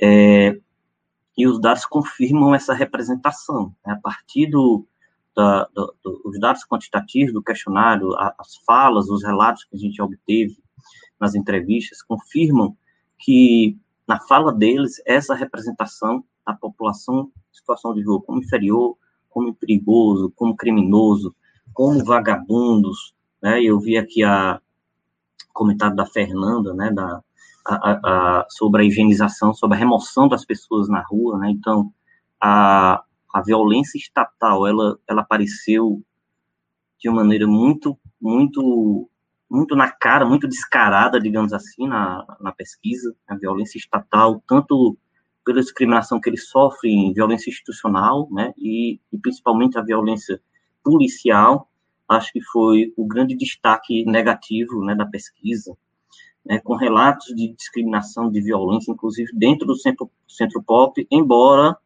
o centro pop e outros, e outros é, equipamentos é, voltados para as pessoas em situação de rua não foram colocados como os lugares onde eles mais sofrem discriminação e humilhação.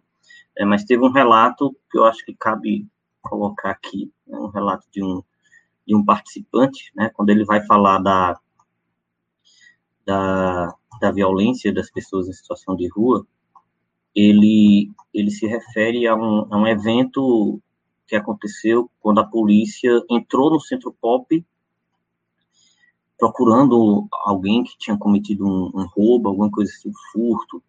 Ele entrou no centro pop e, e falou que e humilhou mesmo as pessoas lá que fazem uso do equipamento, né, dizendo que, que eles não valiam nada e que mereciam, é, é, que deveria tacar fogo, incendiar ali o centro pop com todo mundo dentro. Olha que tinha família e criança dentro. É, e aí, é, alguns dados aqui, né? O maior tempo de rua, quanto maior o tempo de rua, maior a pobreza multinacional e mais intensa a violação de direitos humanos, né? Então, tem muitos estudos que mostram a, a dificuldade. Eu acho que o, o Arlindo falou aí da, dessa história da rua não sair da pessoa, né?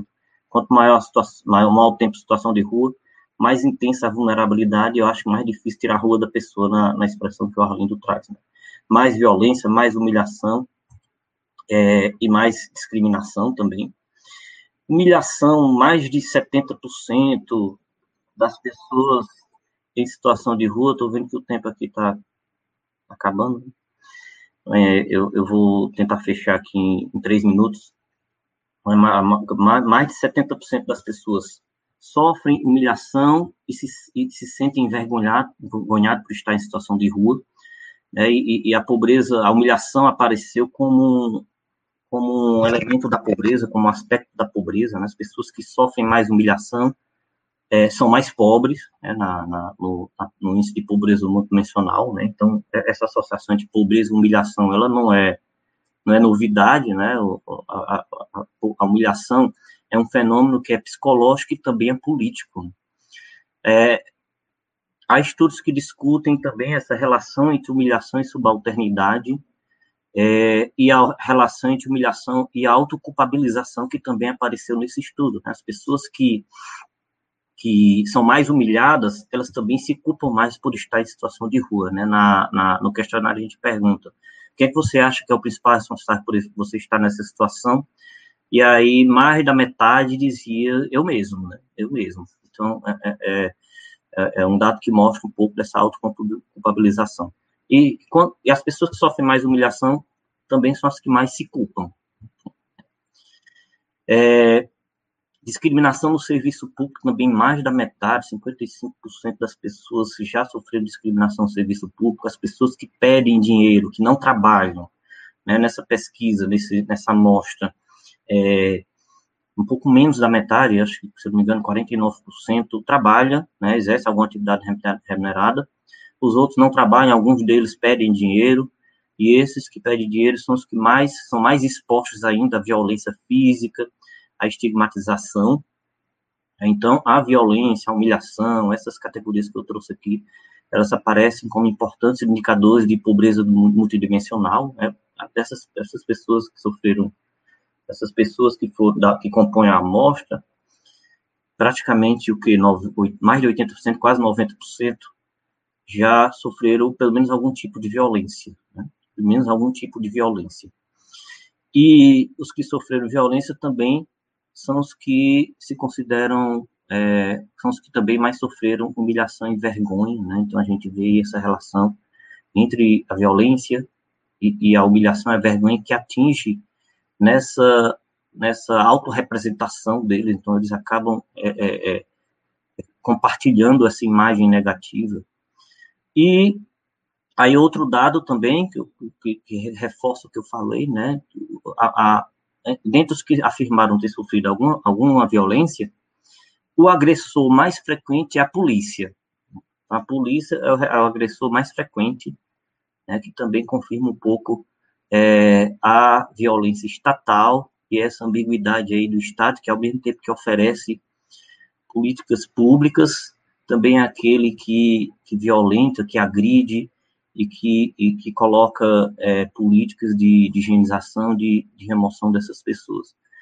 Então, eu acho que, para fechar, né, eu, eu, não consegui trazer todos os dados, mas é, tem também é, dados que, que apontam para enfrentamento dessas pessoas em situação de rua, que apontam para é, relações, em alguns, em alguns contextos, construção de relações significativas na rua. É impressionante, porque Antes de eu começar a pesquisa, que foi em 2017, até 2016, eu acho que só tinham três pessoas que faziam parte do Movimento Nacional da População de Rua. É, hoje é, são 15, né, pelo que a Eugênia falou. Então, a gente vê um, um crescimento é, e o reconhecimento da, dessa luta, dessa união coletiva das pessoas. Então, além dessa, dessa ideia de um enfrentamento individual, da disponibilidade de apoio social e de relações significativas na rua, há também um movimento de luta coletiva contra as injustiças, por garantia de direitos humanos e por uma sociedade mais justa também. Então é isso, eu queria encerrar por aqui e estou aqui caso haja alguma dúvida, algum comentário. Muito obrigada, Carlos. É, muito importante a tua fala. Tem algum local que a gente possa ter acesso à pesquisa? Vocês publicaram alguma coisa? Ainda não, tem alguns artigos que a gente viu para publicação, mas ainda não foram publicados, e eu vou terminar essa pesquisa até julho. Aí vai ter, até depois de julho vai ter. Tá bom. É, enfim, muito obrigada pela sua fala, né? É, como já são 6h42, 6h43 no meu computador e 6h42 no meu celular, é, eu vou gostaria de chamar todo mundo para a gente já começar a rodada de debate, né? Já temos algumas perguntas. E Tá certo. E vamos colocar aqui na tela, certo? E a, a, vamos deixar liberado para quem se sentir convocado, né? É, eu gostaria de avisar que o seu Arlindo e, e, o Alex e todo mundo do movimento, né, tiveram que sair, não puderam ficar até o final, mas estamos aqui, né, para tentar contemplar as perguntas. E aí? É, bom, a primeira pergunta é da Lúcia. É, como podemos nos aproximar da política municipal para compreender e se sensibilizar para as pessoas que estão na rua, que não estão porque querem? Qual projeto solidário de restauração possível? A segunda pergunta é da Luísa. É, Lu, Luzia, na verdade. Que preciosa fala do Arlindo de Alex. Como disputar, a partir das políticas públicas, caminhos de escuta e acolhimento da população em situação de rua?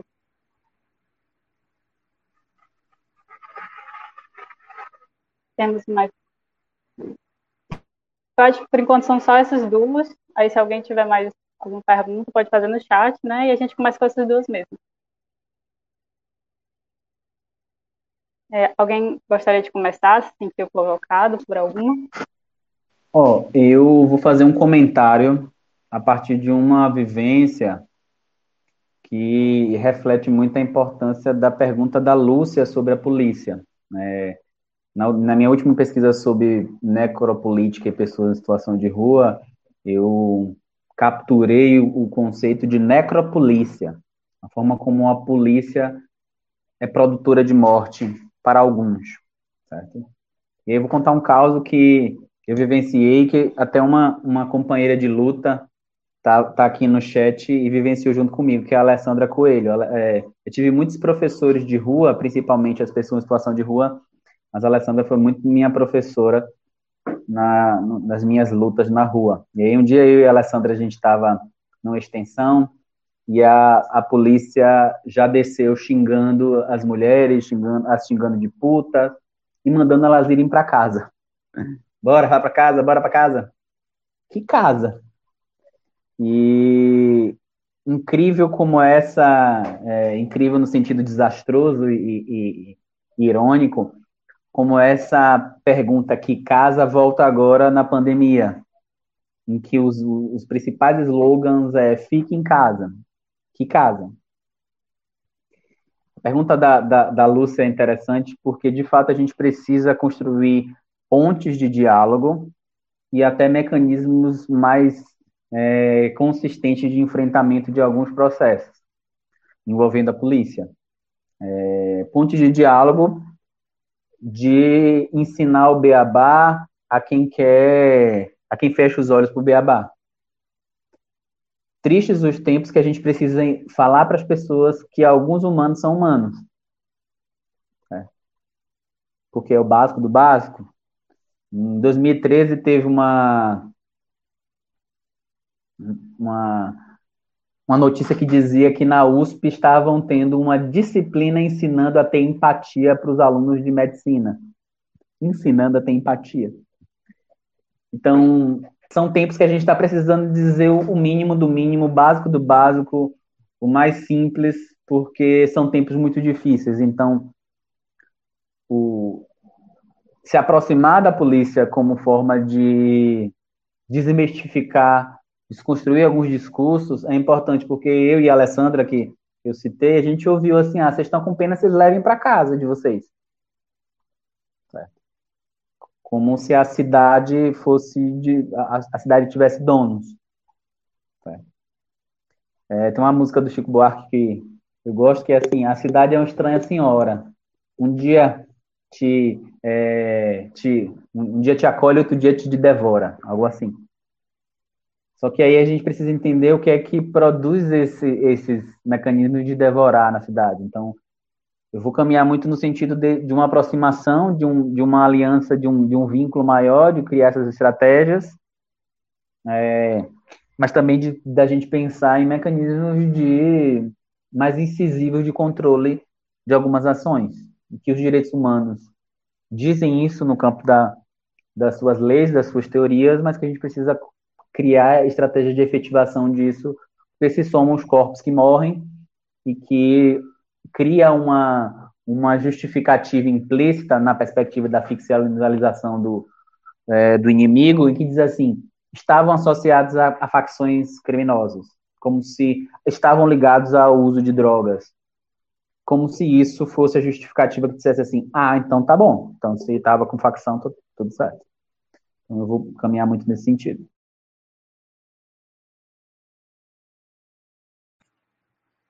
Sobre essa primeira pergunta, é, como podemos nos aproximar da política municipal, né, para compreender e se sensibilizar com as pessoas que estão na rua, que não estão porque querem, qual é o projeto solidário de restauração possível. É, aqui em Fortaleza, na verdade, no Brasil, né, o serviço de referência é o Centro Pop, aqui em Fortaleza tem dois Centro Pop, um fica no centro, outro fica no Benfica, é, tem alguns abrigos, tem um, um restaurante popular, um refeitório, esses são os principais serviços que existem para as pessoas em situação de rua. É, o, a política nacional, ela colocou a criação dos comitês, então tem um comitê municipal para monitoramento e avaliação das políticas públicas, né, com participação de, de é, agentes estatais, né, funcionários da, das políticas públicas, de pessoas em situação de rua, representadas pelo movimento, e de entidades não governamentais.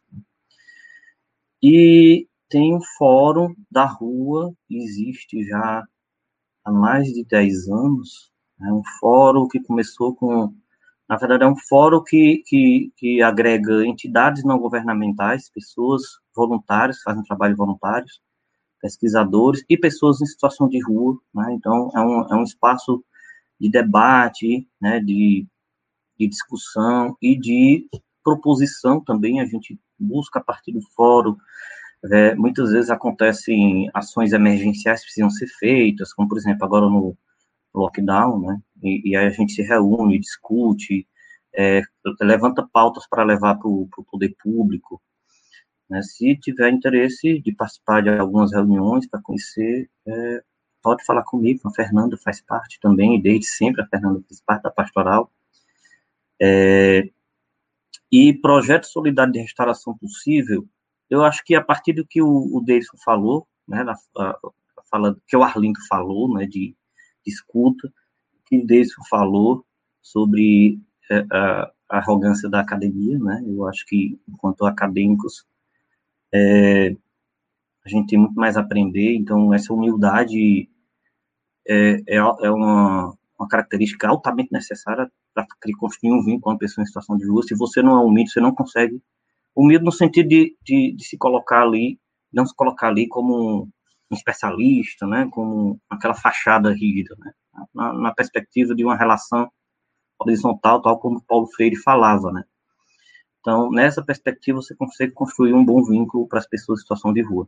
Na pesquisa, eu ainda estou analisando essa, essa, esse dado de, de apoio social, né? Mas pelo que eu vi, as pessoas, porque eu entrevistei pessoas que estavam em, em aluguel social, pessoas que já tinham recebido Minha Casa Minha Vida, ou que estavam morando no kitnet, né, trabalhando e pagando kitnet. É, na, na, no que eu percebi nessas falas, eles conseguiram é, criar um movimento aí de, de, de enfrentamento da situação a partir de relações significativas com outras pessoas.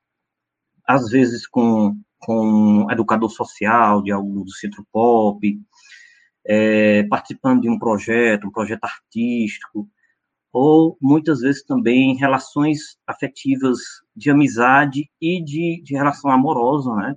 Muita gente assim, que ah, quando eu conheci fulano, comecei a me relacionar com ela, tudo mudou, parei de usar droga, comecei a trabalhar, né? então, é, é, o dado que aparece é que é, um projeto de, de restauração possível implica em encontros, talvez na, a partir do Spinoza, né, encontros, encontros que, que geram alegria, que produzem alegria e que aumentam a potência de ação, né, encontros e relações significativas que se colocam ali como como relação de confiança e relação de apoio social, né, fontes de apoio social.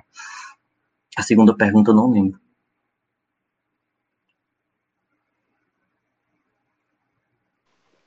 Gente, eu queria pedir licença para começar a responder na segunda pergunta, porque eu vou precisar me ausentar. Vou precisar sair, não vou poder ficar com vocês. Mas se alguém puder reexibir a, a, a pergunta da Luzia, ah, pronto.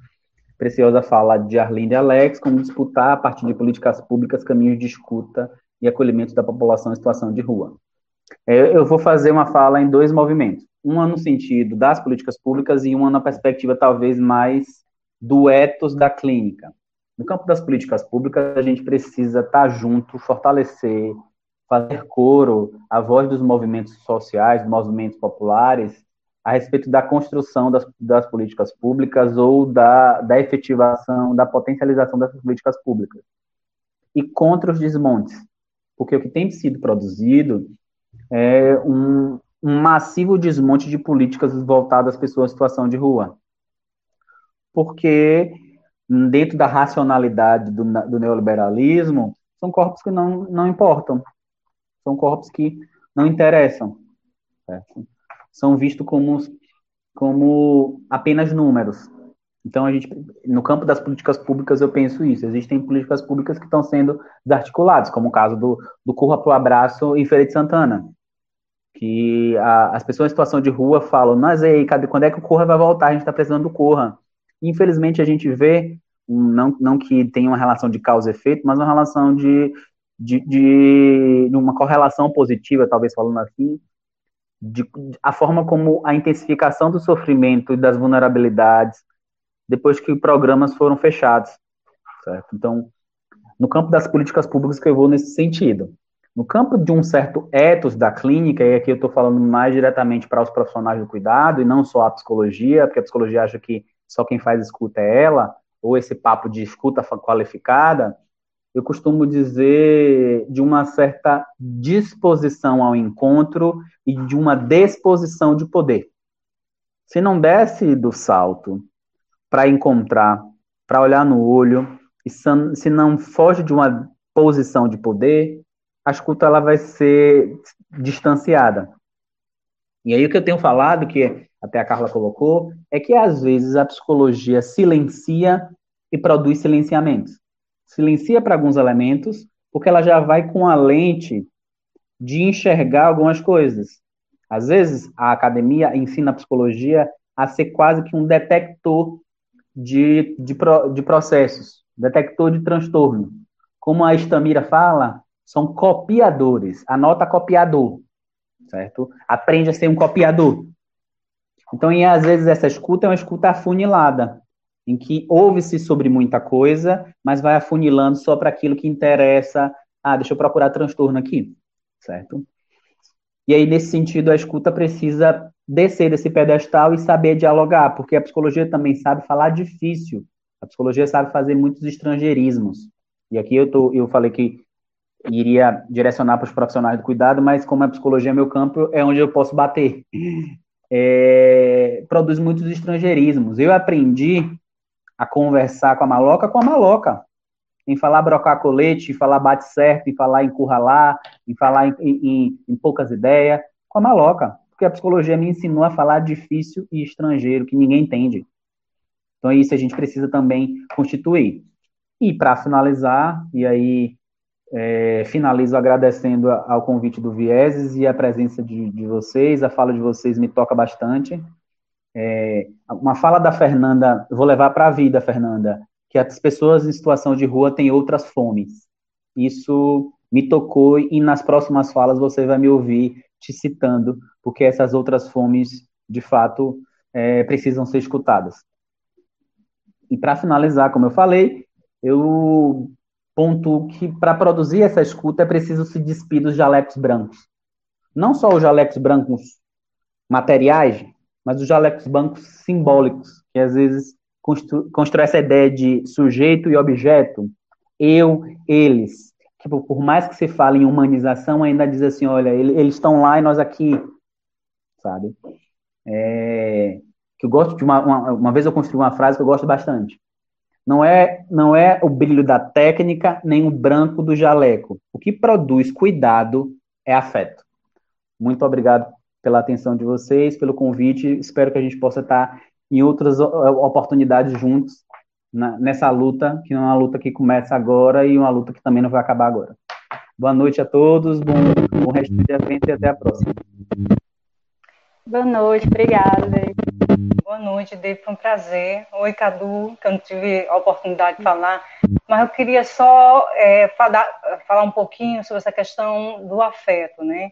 E normalmente nas organizações, né, como a gente já viu nas entidades, a gente às vezes tem o costume, né, de ter as pessoas em situação de rua, né, ou, ou, ou, e a gente passa um pouco por aí como se fosse a, as minhas pessoas de rua, né, a minha população de rua, né. Eu acho isso muito complicado, porque as pessoas elas têm, né, essa essa liberdade de poder ser, né, por si só livres de darem seus próprios passos, né, de construírem, né, a, a, a, os seus próprios sonhos, ou terem a liberdade de estar na rua ou não estar na rua, né?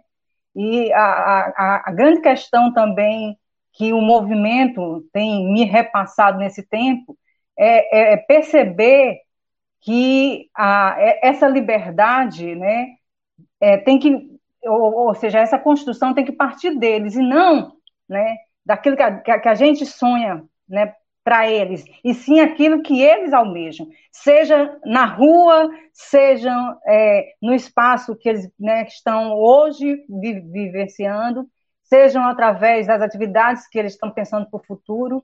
Eu acho interessante que a gente vai construindo um pouco e aprendendo com eles, né, que eles são realmente sujeitos de direitos e podem ser construtores e protagonistas da sua própria história, né? Eu, eu, eu acredito que o caminho é um pouco por aí. E é isso que a Pastoral de Rua tem tentado fazer, junto com o movimento e junto com as pessoas que lá convivem com a gente.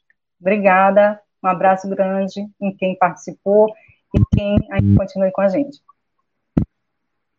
Ok, fazer aqui a fala de encerramento, mas antes eu queria só fazer um comentário aqui, que eu estou vendo uma mensagem da, da Lúcia Bertini, é, sobre essa questão da não permanência da política pública e uma mensagem da Fernanda também sobre o desgoverno.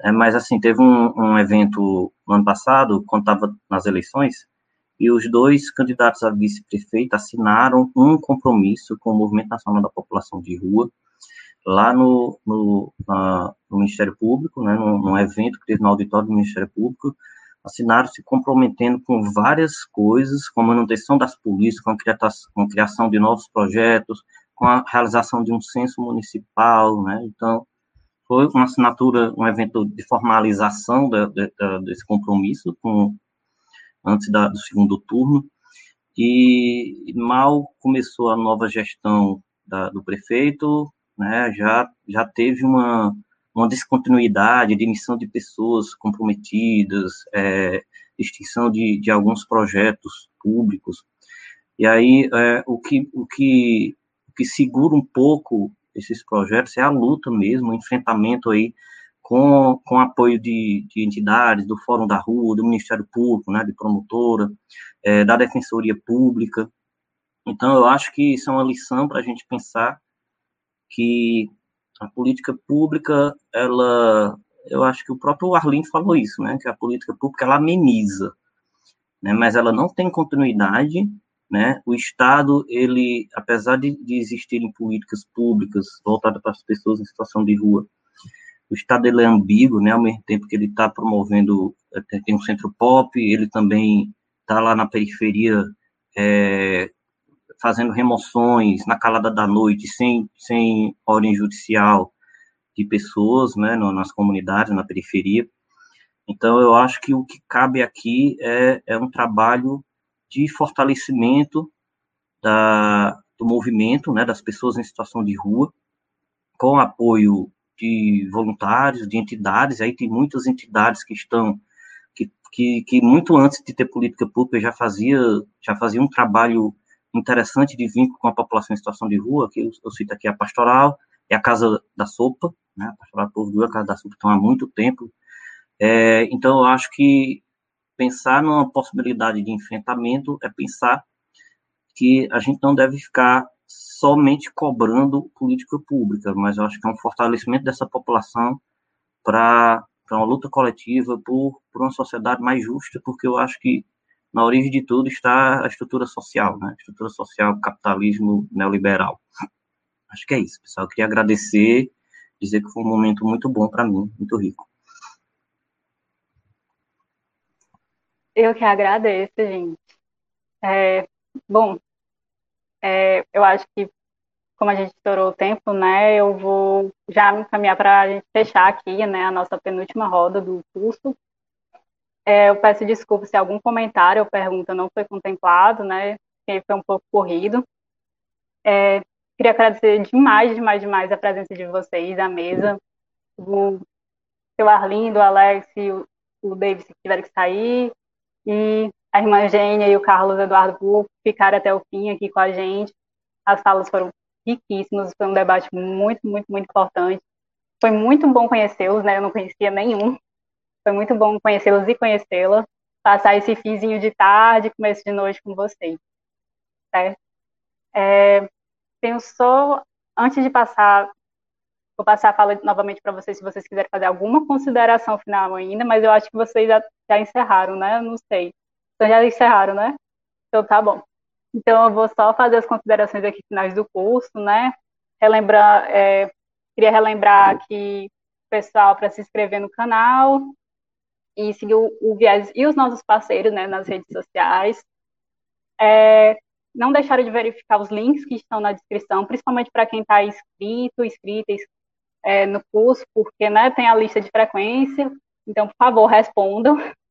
É, lembrar também que nesta quarta a gente tem o nosso último encontro, dia 14 de abril, com o tema Arte, Cultura e Resistências, né, que a gente vai ter a participação da Glória Diógenes e do Romulo Silva, né, com a mediação da Laísa Forte Cavalcante, que também é membro do Viés. E é isso. Uma boa noite e obrigado por ficar com a gente até o final.